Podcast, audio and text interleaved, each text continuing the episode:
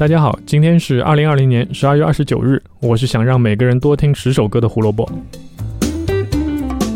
胡说音乐历史节目每天更新，想知道每天的音乐小故事，记得关注我们在荔枝和网易云上的账号。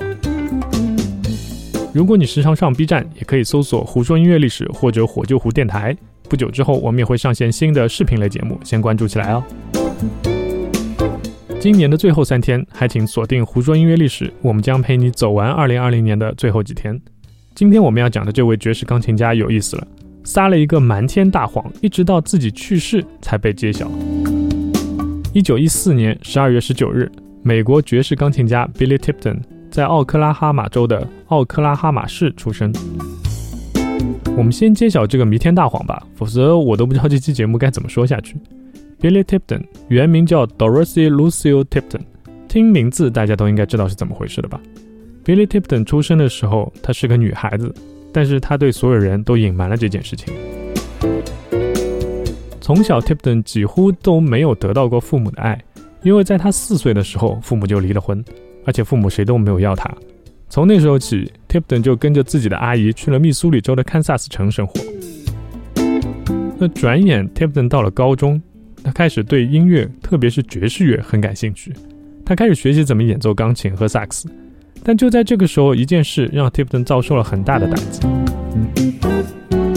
他就读的西南高中不让他加入校乐队，不是因为他的技术不行，而只是因为那是一个全是男生的乐队。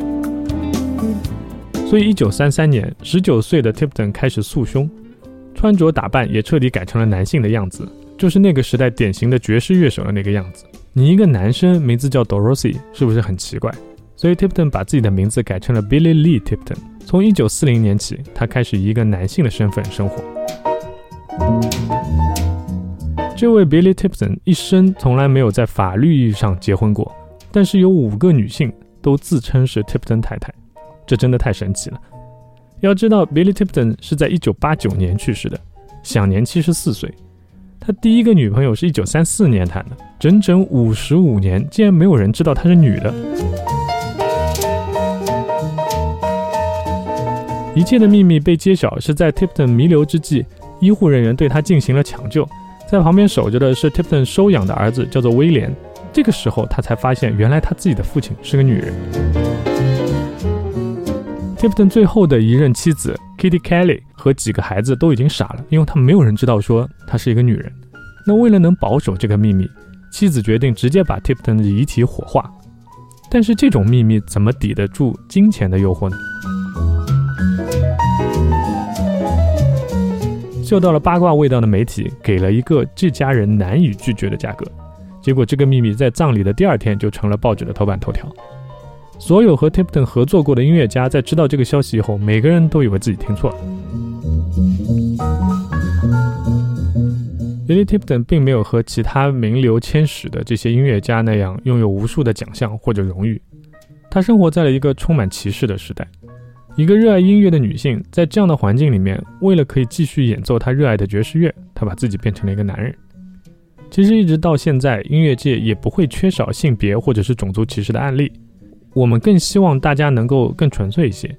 我们要面对的是音乐，是一种跨国界、跨种族、跨越一切不同的共同语言。